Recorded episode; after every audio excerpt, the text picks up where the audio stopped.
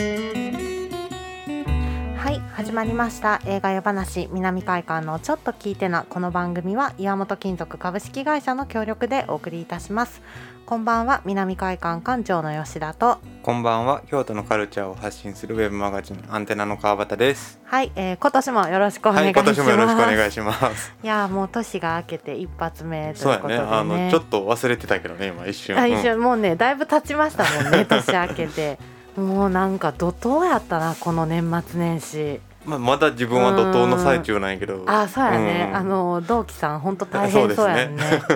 毎年言うてない？お正月めちゃくちゃ忙しいって。毎年言ってる。なんかあの、うん。おじいちゃん以前の代からあの、うん。毎年そうやったらしいよ。あそれ以前はあんまりお正月用のお菓子は作ってなかったいやいやいやもうあのなんていうの？もうずっと前から、うん。その花びら餅ってお菓子がこうあ。生まれてからずっと忙しいらしいよ。あそうなんそうやそう。だから自あれ分のおじいちゃゃんのその妹さんにあたる、うんまあ大伯母さんとかもなんか、うん。うんあの除夜の鐘とか聞きながらこうお菓子作って、へなんかその友達とーか年越しで楽しんでるのにみたいな。あ自分も変わらへんなみたいな。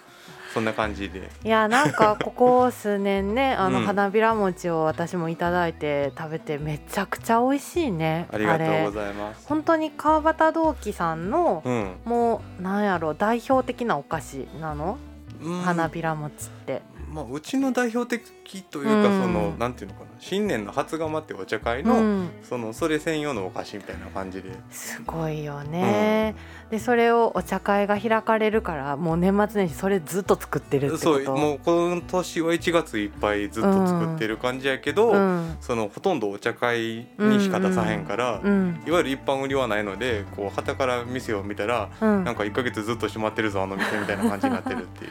でもここ数年コロナでさおうんうん。茶会なかったから、久しぶりに大忙し大忙しやったってこと、大忙し。やったじゃなく大忙し中ってことだよね。そうそうそう大忙し中ですっていう だからもう全然映画見れる時間なくて。あーそっか。そう。これでもうなんかうん大雪でも降ろうもんならもうあのシャイニングのジャック・ニコルソンみたいになっちゃいそうっていう、追いかけ何を追いかけます？わからん分からへんけど。うん、雪の中に埋まってる時かもしれへんけど、う死んじゃうっていうね。映画が足りないん、と。そうそうそう映画が足りないっていう。そうまあ南海館も、うんもうほんと年末31日まで営業してうんて、うんでなんかちょいちょい言ってるけど AFF の助成金があるからイベントがいっぱいあるんだよみたいに言ってたじゃない。うんうん。でまあそれを去年中にまあ終わらせないといけなくて、うん。でそれの報告を、まあ、この間1月10日までにしないといけなくてほもう年明けてからずっと報告書作ってたんやけど、ううんうん。えでもなんか台湾とうんかアジア系の特集上映とかお正月やったありしてたそうそうそう。それはそうそうやりつつそれはもう、ね、なんやろ。あのもうスタッフに任せて。あなるほどなるほど。でずっと。もう本当に夏休みの宿題最終日にやるタイプすぎて自分が。あ自分もやもん。そう、ん。もう泣きながら作ってたね。終わらへん終わらへんって言って。いや今年はもうそれはもうこの正月で終わらせてうん。改めようって本当に思った。ちゃんとやろうって。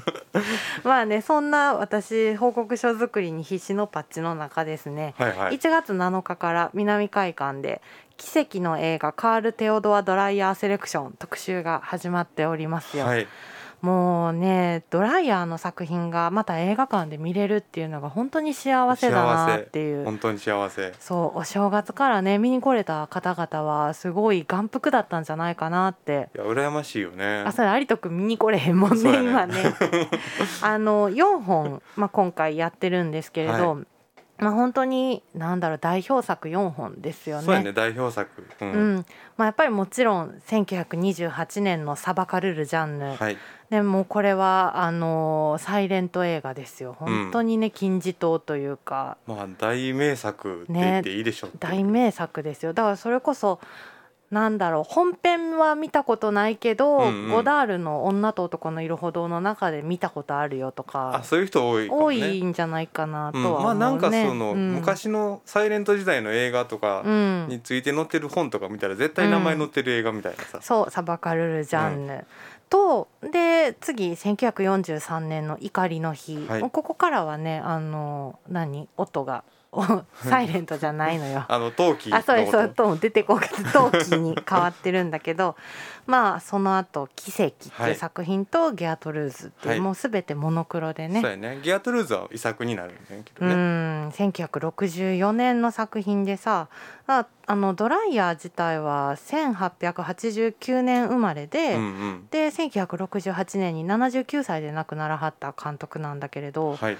まあなんだろうすごく頭が良さそうな素敵な紳士のおもなんていうのお顔されてるよね。まああの貴族という。かねあの、うん、そういう血が流れてる人なんであそうなんだ。そうそうそうだからなんかこうドライヤーっていう名字やけど、うんうん実際はドライヤー勢じゃなくて、うん、こう、まあ、女中さんとかとのその間にできた子でそのあドライヤー家に養子になってうんうんでなんかこうそこでいろいろ勉強してうんうん、っていう、まあ、ちょっと結構複雑な複出自を持雑つ。出自めちゃめちゃ複雑よね。お母さんスウェーデンの人でお父さんデンマークの人でで私生児っていうかお父さんが裕福な出やったのか、うんうん。やけど認めてもらえへんくてみたいな。でドライヤー家に生かされたね。そう。でそこでこう、うん。しこたま宗教のこととかを勉強させられて、なんかすごい厳格やったらしいねそのドライヤー家がさ。でなんかすごいそのなんやろうな植えてへんことに感謝しろみたいな家やったんやって、んうん。お前を食べさせてあげてることにとにかく感謝しろみたいな、うんうん。でまあ嫌で嫌で18歳の時にドライヤー家を出てそれ以来そのドライヤー家はもう足を踏み入れてないって書いてあったんやけど、うんうんうん。で、まあ、18歳で家を出た後さなんか別に映画の方に進むわけじゃなくてジャーナリストとして働いてたよね若い時は。そうそうそうそう。ん。だからなんか、まあ、物書きでもあってうん。ドライヤーって、うん。だからこう、まあ、サイバーカルルジャンヌの後に、うん。その吸血鬼っていうのを撮ったんやけど、うん。まあ、そこでその映画の歴史的に言うと、うん。そのサイレント時代の時代が終わって、うん。あの陶器ってまあ要するに音声付きの映画の時代になるんやけど、まあ、そこにそのドライヤー10年間ぐらいその空白の期間があってそうさやんな。ちょうど第二次大戦ぐらいの時期よね。だからまあもちろんその戦争とかの政治的な背景もあるけど、うん。言ってみたらそのゴロッと映画を作るシステムが変わった時うに、ん。うまいこと乗れなかったドライヤーはそのうん。10年間ずっとその間映画の記事とかを書いてたらしいよ。ああそうなんよね、じゃあなんか本当にもう結構物書きやってる時期がまあ長い。そうそう。でもなんか最初の方は本当に演劇表とかを新聞に、うんうんまあ、あの出したりしてたみたいででそれこそその。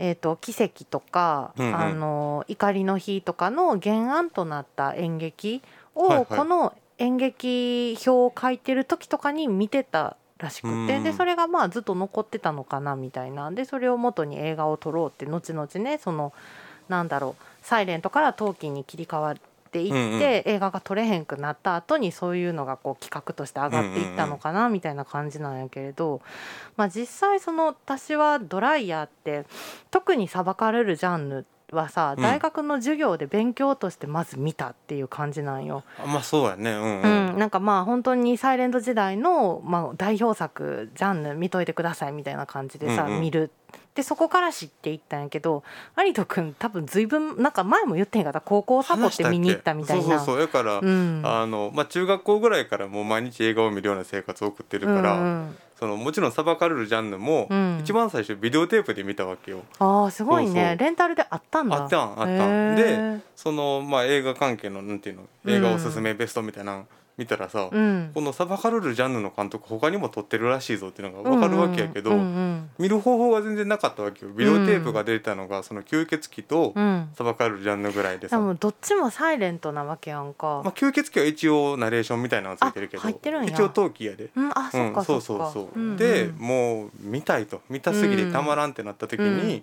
高校ぐらいの時にさあの日医会館っていうあの、うん。兄弟の近くにあるところで、なんか知らんけどそのジャンヌの特集上映が開えジャンヌじゃないドライヤーのうん。特集上映が開かれるってなって、うん。もうお母さんとあのうん。確かに高校での勉強は大切ですけど、うん。一生のことを考えたら今日ここでドライヤーの映画を見る方が絶対大切なんですってこう説得したら、ううんんうん分かったみたいな感じで、まあ、めっサボちゃ めっちゃいいお母さん。あそう。そう、芸術とかにあの理解がある親なので、でこう、まあ、高校をサボって、うん。でその時そのドライヤーの特集上映それこそ「怒りの日」とか「奇跡」を見てうんすげえってなって、うん。で今に至るっていう感じなんやけど。だからね高校サボってねよかったって今思ってるよね。そのさ日医会館に10代、一人やったんじゃない？有人君一人やったんじゃない？まあ確実に高校生は一人だけやったと思うけど、うんね、いや偉いよね。あのお母さんに内緒でさ別に高校サボって行くことだってできたわけじゃない、うんうんうん、でもちゃんと申告していくよね。僕は今日高校をサボりますって言ってさ。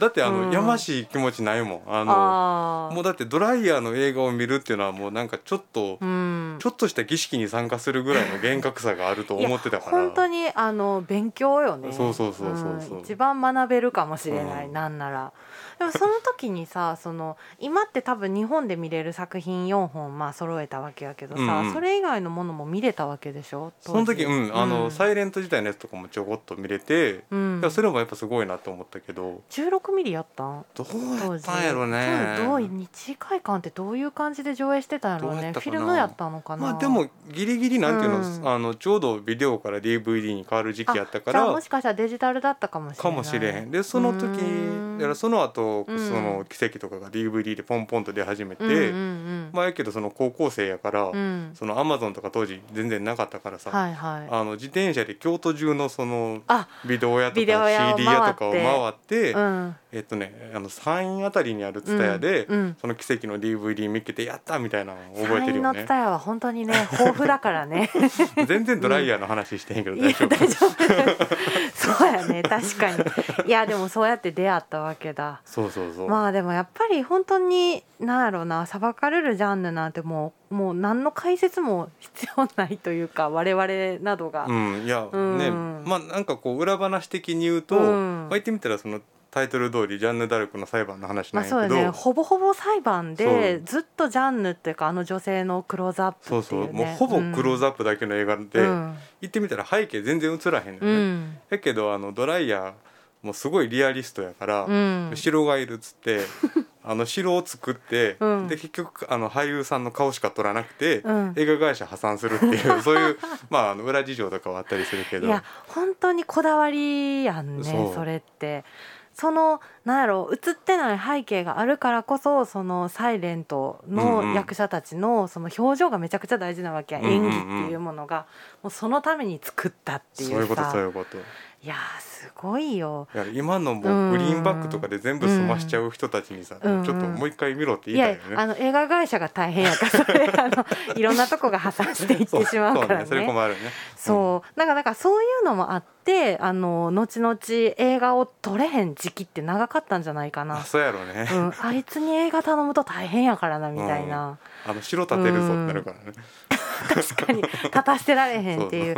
でもジャンルのさそのオリジナルネガって何度か火事に遭ってるんでしょ？そうそう。やけど、うん、やらなんか本当にいわゆる完全版をまた見れるようになったのって、つい最近の話で、うん、そっか。80年代ぐらい違うかな？その亡くなったって言われてた部分が見つかったの見つかったってことなのね。いやなんか本当にこういうその魔女裁判を描いてて2度もフィルムが消失してるってなんかこう本当いわくつきに一瞬 思っちゃうけどでもこうやって今のデジタルのさ時代にこうやって蘇らせてくれるっていうのはありがたいよね。本当に、もうゴダールの映画じゃないけど、もう映画館でみんなで見ましょうっていう映画ね。ねでまああのジャンルはまあ見たことあるよって人も多いかもしれないし、うんうん、奇跡も見たことあるよって人多いのかな？どうなんだろう？でもまあ怒りの日とかね、うんうん、いろいろあって怒りの日もすごいよね。これも言ったら魔女裁判の話そうそうそう、うん、あのいや今回怒りの日見れてすごい良かったなって思ったのがさ、うん。うん、あのまあ怒りの日って、まあ、もちろんその魔女裁判の話で、うん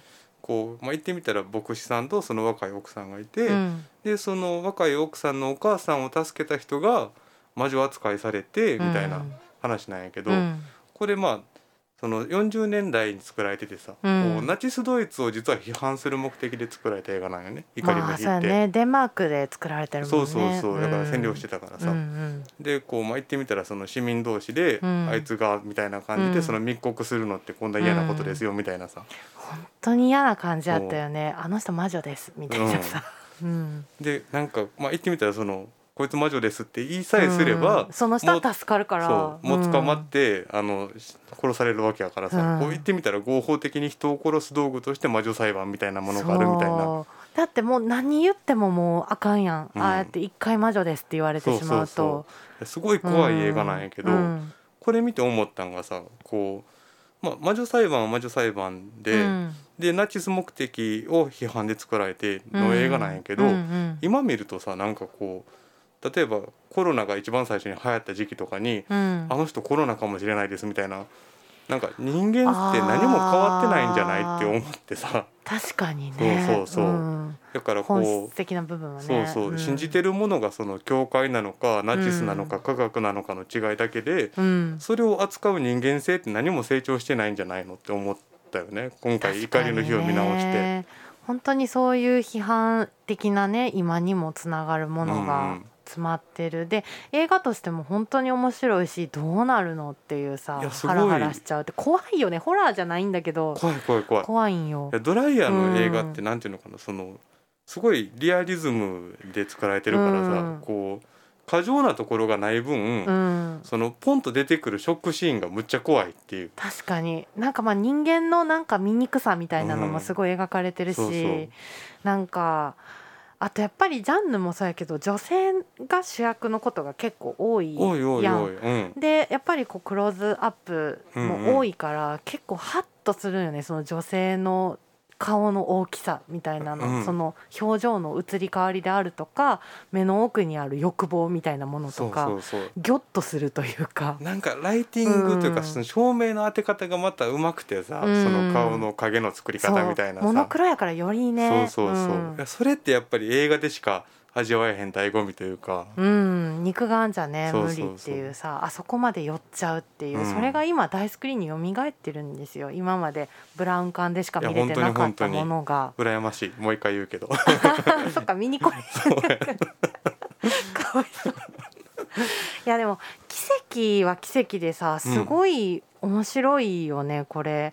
なんかより演劇的っていうかまあ奇跡ももともとすごい戯曲というかさ。そうそう。奇跡も、うん。あのもともとその舞台劇がオリジナルになってて、うん。で実はこれリメイクなんやけど、うん。あそうリメイクねそうそうそう。あのビクトル・シェルストレムっていうスウェーデンの監督が主演して一回映画化されてんねんけど、うん。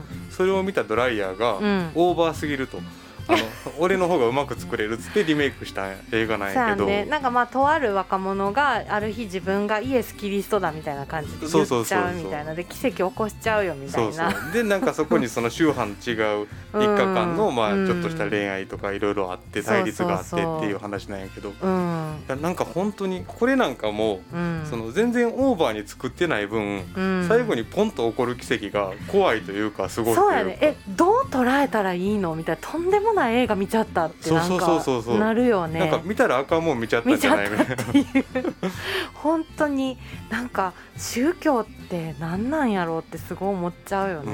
うん。かまあドライヤーはどういう思いでここまで宗教映画を撮ってるのかなって思うけどでも実は宗教映画ばっかじゃないんですよ。そうそうそう。ギャートルーズなんかは、いわゆるこうメロドラマ的な内容でさ、うんうん。こう、うん、ドライヤーのフィルモグラフィーをこうポンって見たら、うん。まあ、どちらかっていうと宗教映画っていうのは少ない方ぐらいの感じで、うん。どちらかっていうとその政治とかやっぱり人間のその心の動きみたいな方がやっぱ、うん、意識して作ってる監督なんちゃうかなって思うけただどね。まあ日本で見れるものとか日本で有名なものっていうのがまあたまたまこういう宗教色の強いものなんだまあそうやろうっていうね。ね、うん、まあやっぱジャンヌの監督みたいになっちゃってるからっていうのがあるんじゃない、まあまあでもあのせっかくねこうやって今映画館でドライヤーが見れちゃうのでぜひ1月南海館に来てもらえたらなと。本当ですよ。そう。であのもうすぐ14日から、はいはい。あの大英特撮特集まあ妖怪映画の特集なんだけれど。今回それにせえへんって言ってたね。そう。そうそうラジオで話すのこれにするかどうか。でもこれね3月10日までずっと永遠やってるので、あの大江山主天童寺とかもねね。あの川畑 の由来にも関わるようなお話神話やん。すごいやんって話ですけども やりますのでぜひ特集いっぱいやってるので今年もぜひ南海館にねたくさんはい。足運んでもらえたらなと、嬉しいなと思ってます。はいということでこの番組は岩本金属株式会社の協力でお送りいたしました。またお会いしましょう。ありがとうございます。ありがとうございます